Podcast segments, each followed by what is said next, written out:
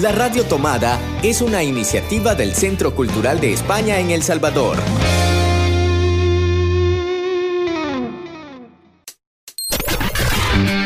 Bienvenidos, esto es Artefacto, Artefacto. el podcast que te habla desde la voz de los artistas para conocer más sobre el arte.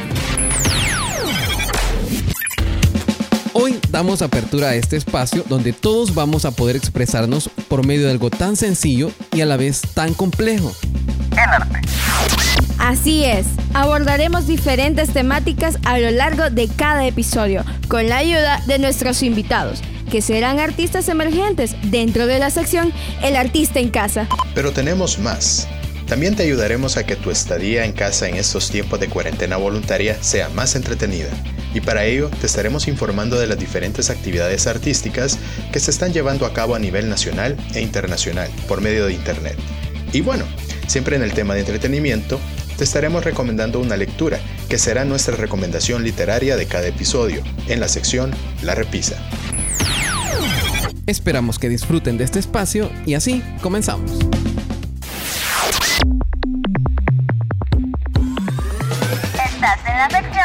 El artista en casa.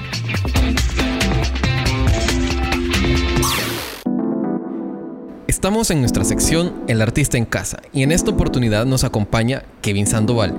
Él es un artista emergente que se destaca en la escritura. Bienvenido Kevin a Artefacto, ¿cómo estás? Hola Alex, buenas noches, muy bien, gracias por la oportunidad de, de- de este espacio. Muy bien Kevin, agradecemos tu presencia en nuestro podcast y le explicamos a nuestro público que este espacio es también para artistas emergentes y es un gusto para nosotros ser una herramienta de difusión de las artes. Kevin, nos gustaría saber cómo fueron tus inicios en el mundo de la escritura. Pues fíjate que comenzó como algo inesperado, porque fue como una estrella fugaz, un pensamiento que se cruzó por mi mente y en ese momento tenía papel y lápiz. Lo escribí, lo leí unas dos, tres veces, al principio me causó gracia, cada vez iba entendiendo más las palabras que había escrito, hablé con la persona indicada, la persona ideal, que es hasta hoy día la que más me motiva siempre, es una amiga, eh, se lo mostré y me dijo que estaba muy bien porque ella escribe también. Y ahí empezó a surgir eh, como ese deseo de, de poder expresar sentimientos eh, en papel para no perderlos en el aire como, como, como un suspiro que queda.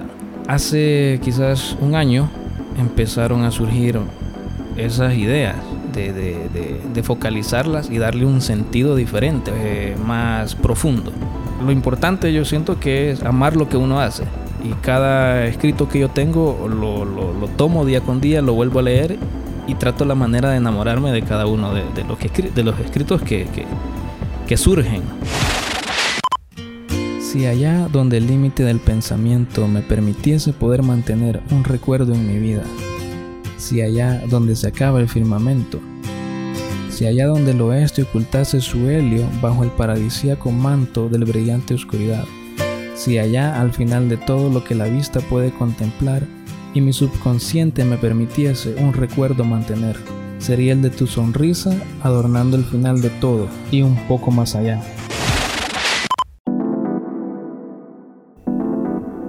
¿Cómo la escritura ha impactado tu vida en el diario vivir? Pues soy una persona que hoy siente más cada cosa, que disfruta más cada cosa. Es- puede sonar un poco rebuscado, un poco eh, como de novela o película o de canción romántica, pero hoy disfruto todo lo que hago. Tomarme un café en la mañana, eh, ver salir el sol, incluso un resfriado se disfruta hoy porque eh, empezás a, a- sentir emociones que querés expresarlas que antes era como un pasón en la vida.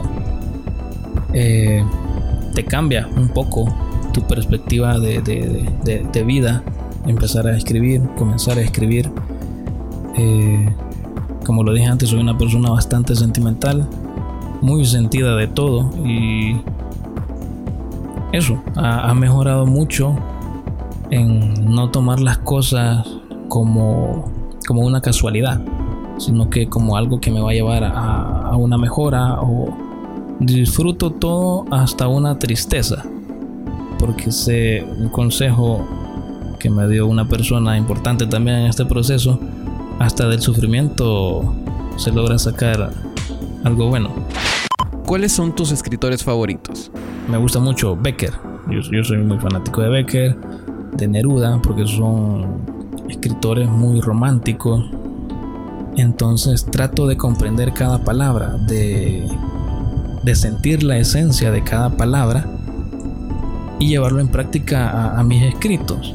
Porque lo que yo trato de transmitir es un sentimiento de que cuando alguien, si tengo la oportunidad de que alguien lea lo que yo escribo, piense, yo siento esto, o, él está sintiendo lo mismo que yo, o él está diciendo lo que yo quiero decir y no puedo.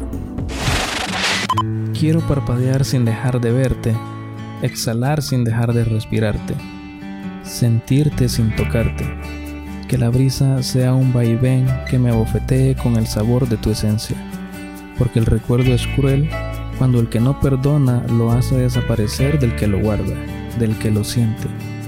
Déjame guardarme, aunque sea en el desván abandonado de tu memoria. Kevin, nos hemos quedado impactados con tu gran talento. En verdad te animamos a seguir y que logres tus objetivos de publicar tu libro. Ahora quisiéramos nosotros ya para ir cerrando nuestro espacio saber si utilizas algunas redes sociales para difundir tus escritos o alguna plataforma en internet de esas que hay para, para publicar también. Facebook es la, que estoy utilizando por el momento, aunque no he tenido mucho eh, material posteado. Creo que he publicado pues, unos cuantos en mi Facebook. Pero estamos también eh, teniendo en mente la posibilidad de crear un blog para, para poder publicarlos ya más, eh, más profesionalmente. Perfecto, cuando publiques en tu blog eh, tenés que avisarnos okay. para difundir esa noticia. Bueno, y ya como último quisiéramos saber eh, ¿cómo definís el arte? Es bastante complicado de describirlo, pero en una sola palabra sería sentimiento. Me quedaría con esa palabra porque es la que yo ocupo diariamente para escribir.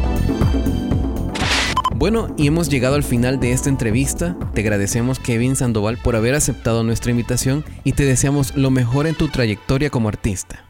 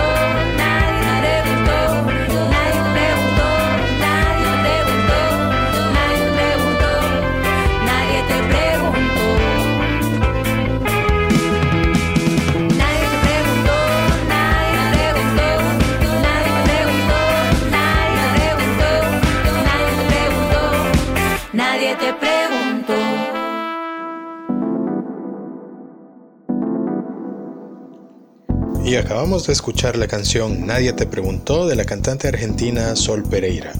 A continuación vamos a platicar con Juan Rochac. Él es cantante de ópera salvadoreño, en el cual nos va a compartir un poco de su historia en el arte salvadoreño. ¿Cómo empezaste en el mundo del arte? Bueno, mis inicios en el arte fueron bastante sencillos. Comencé en un pequeño coro de iglesia en donde conocí a dos amigas. Ellas me hablaron acerca del proceso de audiciones que el Coro Nacional del Salvador había abierto eh, y me invitaron a que, a que hiciera el proceso. La verdad es que en el, en el intento me di cuenta que había un requisito que ellos estaban pidiendo que no lo cumplía. Tenía que ser mayor de edad y yo apenas tenía 16, 17 años apenas. Y bueno, me tocó esperarme, pero en ese tiempo de espera logré, eh, bueno, me di cuenta del, proceso de audiciones que la Ópera del Salvador también había abierto. Y me fui, me fui a la ópera, hice la audición para el coro. El mismo día que hice la audición, ese mismo día me quedé al ensayo del coro y ya formaba parte del coro de la Ópera del Salvador. Comencé a aprenderme una obra y eh, una de tantas que, que, montamos, una de tantas que, que logré ver, poner, en escena. Eh, y en cuestión de dos meses, el maestro Joseph Carl Doge, que en paz descanse, y la maestra Gladys de Moctezuma me tomaron como su alumno. Me invitaron al, al programa de becas que ellos estaban, eh, que, que, recién abría. Fuimos el primer eh, grupo de jóvenes becarios que auspiciaba la Secretaría de Cultura de la Presidencia en ese entonces. Y desde ahí me convertí en su alumno, aprendí mucho. Ellos fueron quienes me formaron en el, en el área del canto lírico y pasé aproximadamente 10 años como miembro de la Ópera del Salvador. Uh, interrumpidos en algún momento, claro, porque tuve que terminar eh, mi carrera universitaria, pero la mayor parte de ese tiempo lo pasé aprendiendo, eh, cantando obras, eh, en recitales y todo eso. Y fue la verdad la, la oportunidad de mi vida porque realmente pude aprender de los mejores maestros y hasta el día de hoy me siento muy agradecido con ellos. ¿Qué es lo que más te apasiona de tu rama artística? Bueno, la verdad es que de la ópera creo que me apasiona todo, porque desde el momento en el que te, te comenzas a aprender tu parte, los ensambles, los ensayos, crear tu vestuario, la etapa de producción, cuando llegas al escenario, cuando ya es el día de la función, realmente cada etapa tiene eh, momentos de aprendizaje que son realmente valiosos y creo que es bien difícil escoger un, un, una sola razón o un, un, solo motivo que sea lo que más te apasiona acerca de esto, porque en realidad la naturaleza de la ópera es, es bien variada. Eh, te das cuenta que hay una oportunidad tan grande de, de mezclar tantas disciplinas para crear un solo momento. Tenés danza, tenés actuación, tenés eh, cantantes, tenés instrumentistas, todos eh, fusionados para crear un solo momento. Y creo que esa es la mejor parte, la, la parte que de verdad a mí me apasiona y es tener esa oportunidad de mezclar, de, cre de crear esa amalgama de disciplina para crear un solo momento, para impactar al público, para vos en el escenario tener esa, esa libertad de poder expresar un solo sentimiento y sabiendo que hay un trabajo uh, alrededor tuyo que, que, se preparó todo para ese preciso momento, creo que esa oportunidad que como cantantes de ópera tenemos es creo que lo que más me apasiona de, de, de todo esto, esa eh, diversidad que tenemos dentro de esta rama del arte. ¿Crees que hay un interés genuino por parte de la sociedad en el arte? Creo que la verdad esa pregunta es bien complicada uh, porque sí creo que el ser humano tiene un genuino interés por el arte. Sin embargo, lo que no creo es que um, logre todavía, uh, el, ser humano logre todavía darle el valor que, que el arte merece. Creo que hay un interés en apreciarlo, pero no hay un interés real en consumirlo, porque ves como la gente se acerca a grupos de danza que están en el centro o, actores de la calle o cualquier cosa que vean, siempre vas a ver mucha gente que se está acercando a ver, ah, pero creo que todavía no hemos llegado al punto en el que como eh, personas salvadoreñas eh, querramos invertir en una puesta en escena, queramos llegar y ver algo por lo que estamos pagando. Y lo que trato de decir es que sí hay un interés genuino en el arte, pero todavía no hay un sentido de apreciación eh, apropiado acerca al, al respecto. ¿Qué mecanismos debería de existir para que haya mayor acceso al arte?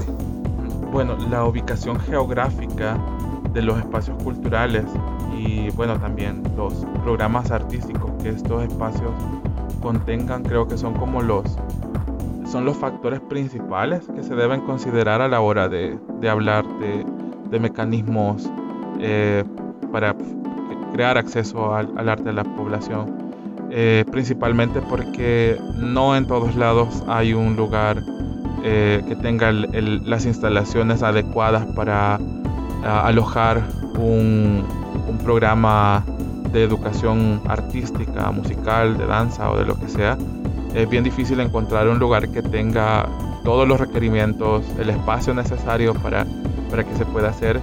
Y segundo, de ahí viene la creación de un espacio, perdón, de un programa cultural uh, que contenga todo lo necesario para que haya una formación adecuada y de calidad. Creo que antes de hablar de mecanismos, habría que hablar de espacios y de programas que sean eh, adecuados para la enseñanza del arte. Después, ya habiendo tocado, ya habiendo solventado esa parte, creo que los mecanismos ah, siempre serían la, promoción apropiada de esos espacios. Porque, sin embargo, aunque estoy hablando que no hay ah, muchos espacios o espacios apropiados, hay algunos que sí existen y que no reciben la promoción adecuada, que están abandonados, que están eh, olvidados por, principalmente por quienes los administran y segundo por la población porque desconoce de ellos. ¿Consideras que el arte puede ser una alternativa para combatir la violencia? Sí, en definitiva, el arte puede convertirse en una alternativa para combatir la violencia. Y no solo por el aspecto que nosotros normalmente conocemos acerca de la música, que decimos que la música relaja, que la, que la música o el arte, eh, eh, y, si bien es cierto, eh, trata directamente con los conflictos internos del ser humano, y, eso es, es, muy cierto, toca esa parte, sensibiliza. Eh, pero más que eso, creo que también hay un aspecto importante del por qué el arte puede ser un, em, una alternativa para combatir la violencia y es el hecho, eh, el, el, aspecto disciplinario. Eh, la disciplina con las motivaciones, con los estímulos correctos, creo que puede lograr potenciar habilidades en los alumnos, en los estudiantes de cualquier rama artística que, en la que se encuentran estudiando, creo que puede lograr que ellos saquen su verdadero potencial y puedan darse cuenta de las habilidades que están ahí guardadas o de las habilidades que se pueden desarrollar. Eso impacta directamente en la autoestima eh, del, estudiante y es por eso que mencionaba los estímulos correctos, porque si bien es cierto, eh, puede sacar lo mejor de una persona, también puede sacar lo peor de, una persona.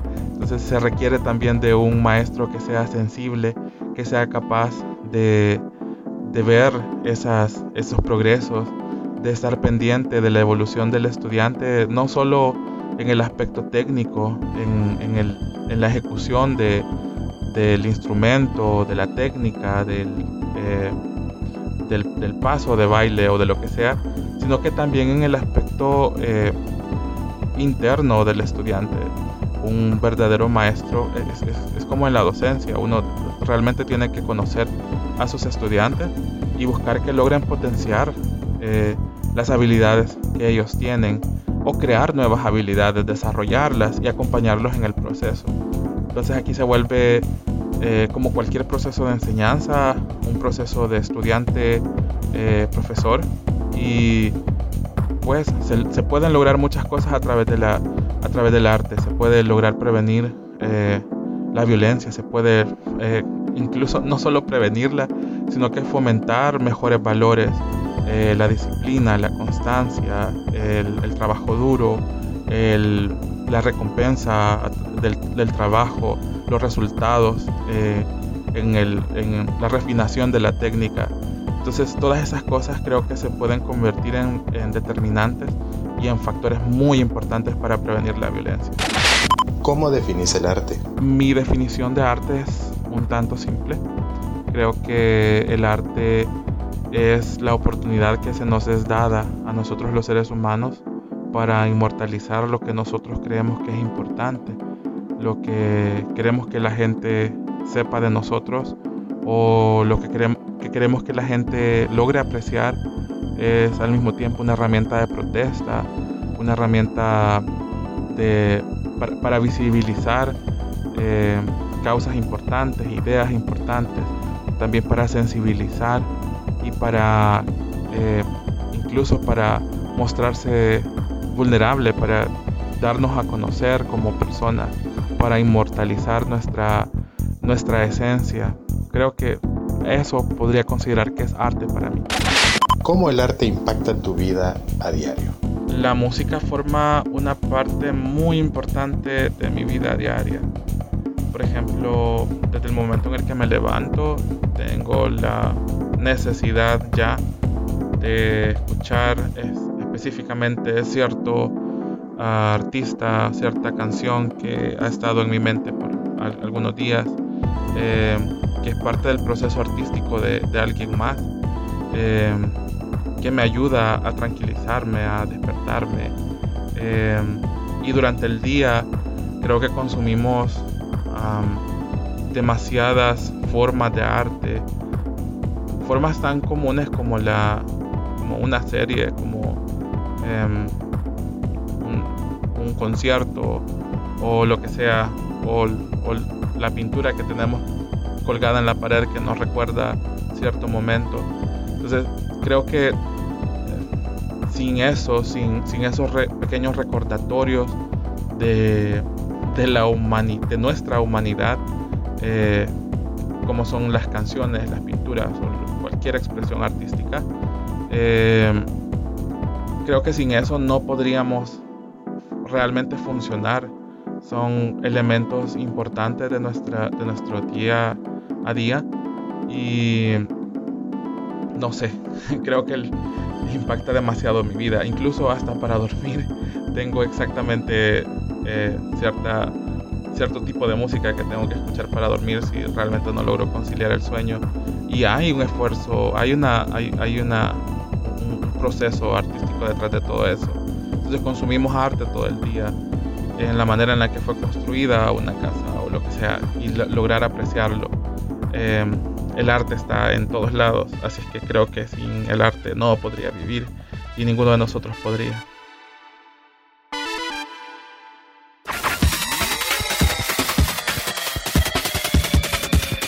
Esto es La Repisa.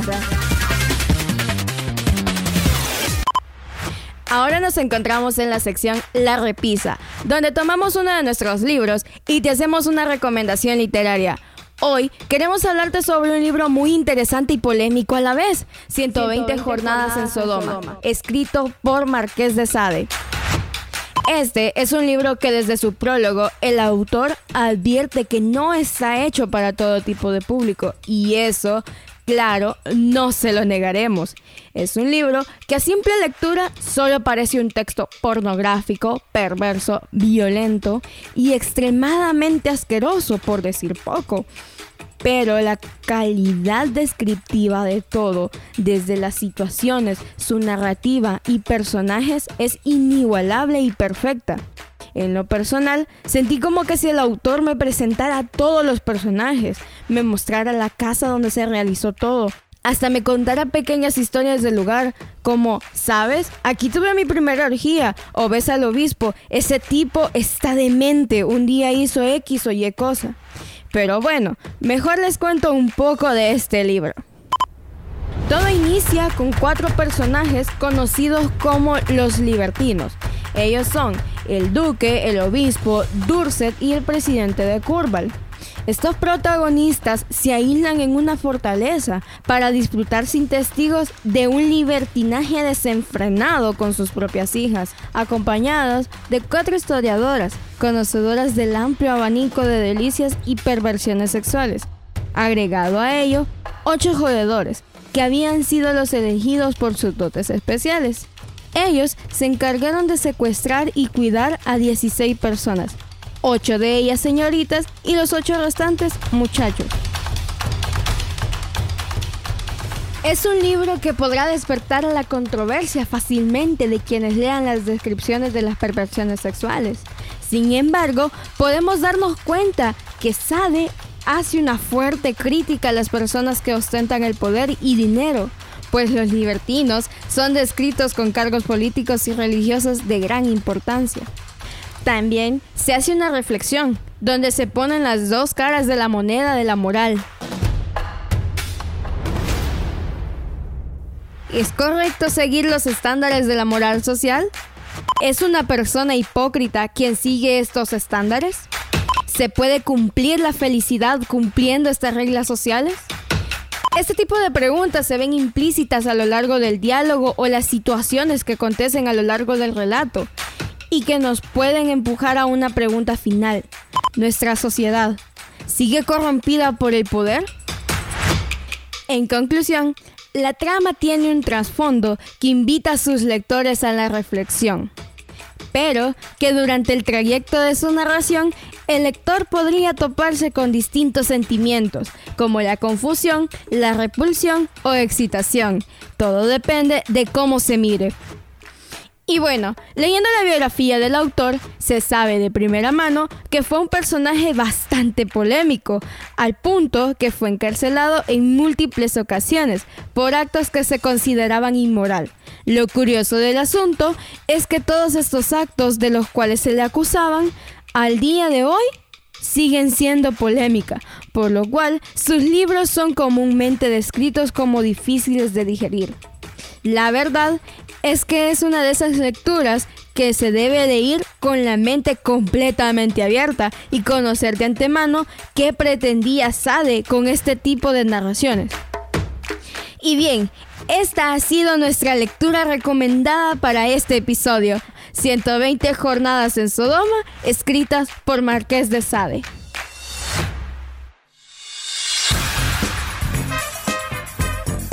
Nos vamos de viaje en la escapada online. Y en la escapada online tenemos algunas opciones que pueden ser de su agrado durante este periodo de cuarentena. El primero es la presentación del libro Las Guapas, Historia de vida, amor y libertad, a cargo del Centro Cultural de España, este es un libro que recoge cuatro relatos cortos de la vida de mujeres jóvenes que estuvieron en conflicto con la ley y siendo adolescentes cumplieron condenas de privación de libertad por diferentes delitos en un centro para la inserción social.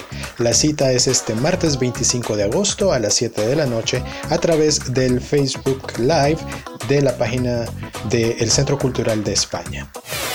También tenemos la presentación del libro El Diván, un psicoanalista en El Salvador.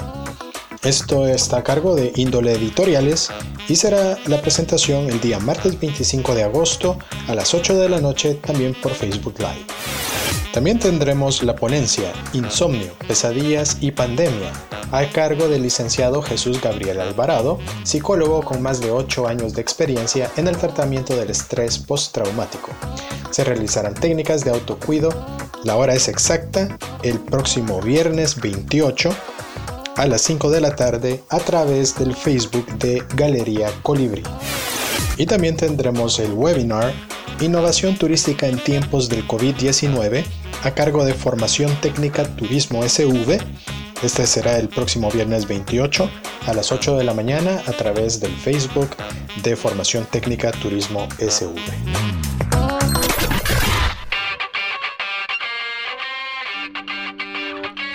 Y es así como llegamos al final de nuestro primer episodio de Artefacto. Estuvieron con ustedes Camila Rivera, Fernando González y su servidor Alex Ansora. Nos escuchamos hasta la próxima.